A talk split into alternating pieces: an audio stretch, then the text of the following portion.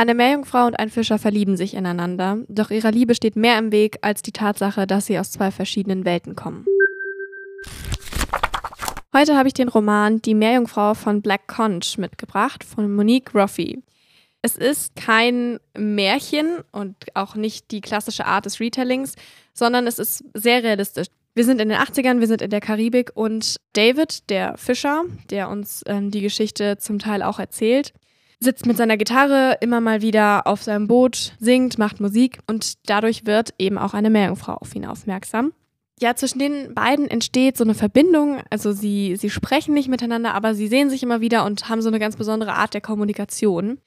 Bevor da sich aber wirklich etwas anbahnen kann, gibt es eine Gruppe von amerikanischen Fischern, die an diesem Ort Black Conch unterwegs sind und Fische fangen wollen. Irgendwas Riesiges, was viel Geld einbringt und dabei versehentlich die Meerjungfrau in den Haken kriegen. Sie sind natürlich sehr aufgeregt und wittern noch viel mehr Geld, noch viel mehr Sensation und ziehen dieses arme Wesen auf ihr Boot und nehmen es mit an Land und stellen sie aus. Also man erfährt auch aus der Sicht der Meerjungfrau oder Meerfrau, wie sie in diesem Buch genannt wird, ja, wie, wie schlimm das für sie ist und wie schlecht es ihr geht, dass sie da eben aus ihrer Welt herausgerissen wird. Die Geschichte wird erzählt zum einen aus Tagebucheinträgen von David und zum anderen wird es von einem allwissenden Erzähler berichtet. Man erfährt es aus Sichten von verschiedenen Dorfbewohnern. Wir erfahren auch aus der Sicht der Meerfrau wie es ihr geht, wie sie sich fühlt, was sie denkt, wie sie diese neue Welt wahrnimmt, in die sie dann so reinstolpert.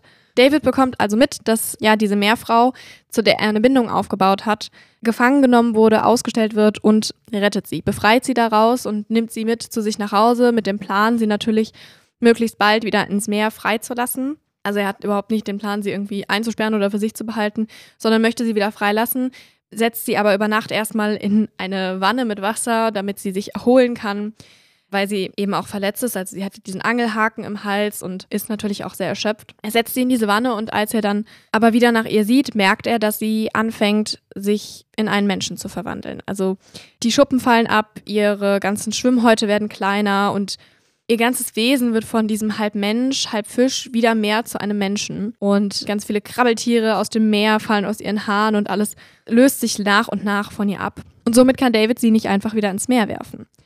Diese Meerfrau kann weder Davids Sprache richtig, noch kann er ihre Sprache. Es stellt sich heraus, dass das Ganze ein ja sehr alter Fluch ist, unter dem diese Meerfrau steht, der ihr von Frauen aus ihrem Stamm auferlegt wurde um sie zu verdammen, um sie da ins Wasser einzusperren. Aus irgendeinem Grund scheint sich das jetzt aufzulösen, aber sie ist in dieser Welt völlig fremd. Sie kommt aus einer anderen Zeit, einer anderen Kultur, kennt weder Sprache noch Gebräuche dieser Welt, in der sie jetzt gelandet ist. Aber David kümmert sich um sie. Und nicht nur David, sondern auch andere Bewohner aus dem Dorf sind ihr freundlich gesinnt. Nicht alle, aber einige bringen ihr die Sprache bei, zum Beispiel äh, Miss Rain und ihr gehörloser Sohn freunden sich sehr schnell mit dieser Meerfrau an und gerade dieser gehörlose Junge baut eine Bindung auf und bringt ihr die Zeichensprache bei.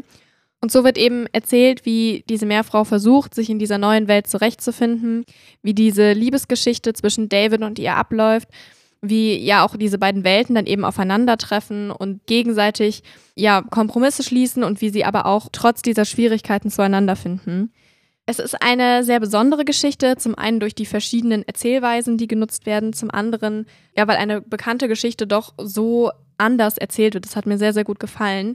Auch sehr spannend fand ich, wie diese verschiedenen Kulturen, die aufeinandertreffen, beschrieben werden. Denn auch Thema Kolonialismus ist sehr wichtig. Also die Amerikaner, die da auftauchen und sich einfach aus dem Meer nehmen, was sie wollen, ohne Rücksicht auf Verluste. Die Engländer, die in die Karibik gekommen sind und das Gebiet einfach für sich beansprucht haben, Menschen versklavt haben. Und damit unterscheidet es sich ja auf jeden Fall von Kindergeschichten über Meerjungfrauen wirklich ein Roman, der tiefer geht und das ist der Autorin sehr gut gelungen. Einen Hinweis hätte ich vielleicht noch für alle, die gut Englisch sprechen oder Englisch lesen, lohnt es sich, glaube ich, sehr, das in der Originalsprache zu lesen. Denn viel Slang und äh, Sprachgebräuche sind wirklich auch gut übersetzt. Also ich hatte schon das Gefühl, ich habe nichts verpasst oder mir hat nichts gefehlt. Aber ich glaube, man hat auch viel davon, wenn man es in der Originalsprache liest. Also als kleiner Tipp für alle, die gerne Englisch lesen, das lohnt sich, glaube ich, an diesem Buch ganz besonders. Wenn ihr aber Lust bekommen habt auf die Geschichte der Meerjungfrau aus Black Conch, dann kann ich euch dieses Buch nur ans Herz legen, ob auf Deutsch oder auf Englisch. Ich wünsche euch ganz viel Spaß damit.